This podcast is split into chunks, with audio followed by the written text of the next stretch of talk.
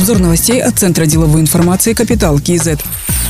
Глава государства провел заседание Совета по управлению Международным финансовым центром «Астана». Он отметил, что одной из задач является вывод национальных компаний на IPO. Граждане должны иметь возможность приобретать акции национальных компаний и получать свои дивиденды от вложений. Именно таким способом формируется инвестиционная культура населения. Участие в IPO должно стать доступным абсолютно для всех жителей Казахстана. А для этого нужны новые цифровые решения, исключающие бумажную волокиту и бюрократию, заявил глава государства. Он также сказал о развитии криптоиндустрии и цифровых активов. Надо максимально использовать потенциал и, будучи страной номер два по добыче криптоактивов, ни в коем случае не должны сохранять исключительно сырьевой статус, подчеркнул президент. В этой связи правительству необходимо совместно с финрегуляторами и МФЦА создать благоприятные регуляторные условия для развития комплексной цифровой экосистемы.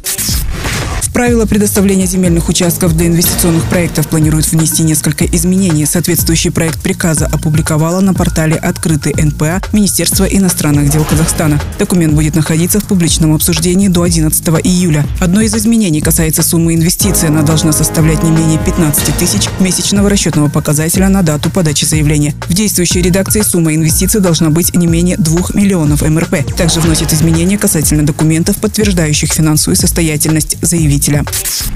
В ноябре в индустриальной зоне Алматы планируют запустить железнодорожную станцию. Уже получен акт готовности путей. До конца ноября станция индустриально начнет работать. Она станет ключевым объектом инфраструктуры индустриальной зоны. Протяженность участка 8 километров, и он выходит на крупный логистический центр на станции Бурундайская, сообщил директор индустриальной зоны Алматы Алишер Сатыбалдиев. По его словам, компании-резиденты уже получили тех условия на примыкание к путям. Объем перевозимых грузов ожидается на уровне 1 миллиона 800 тысяч тонн в год. На сегодня в индустриальной зоне Алматы зарегистрированы 67 компаний.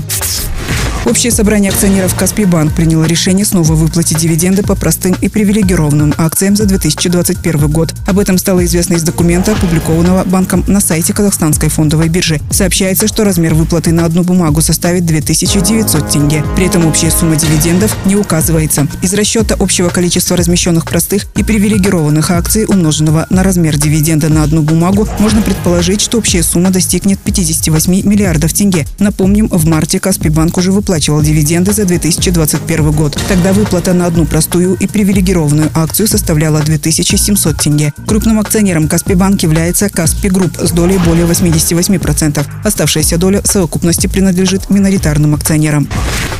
Глава Национальной палаты предпринимателей Атамекен Раимбек Баталов на деловом совете СВМДА заявил, что текущий тренд на продовольственную безопасность станет долгоиграющим и предложил включить вопрос в повестку 2023 года. По его словам, мировая тенденция говорит о том, что главным фактором является уже не цена, а физическое наличие продовольствия. В этой ситуации необходимо как можно эффективнее подойти к вопросу развития агропромышленного комплекса. Это позволит обеспечить собственную продовольственную безопасность и расширить географию выгодного экспорта сельхозпродукции. Казахстан имеет все предпосылки в ближайшие сроки стать фабрикой продовольствия для всей Средней Азии и Востока, отметил Раймбек Баталов. По его мнению, современная модель продовольственного обеспечения не способна адекватно реагировать на все вызовы последних лет. Существует риск усугубить проблему.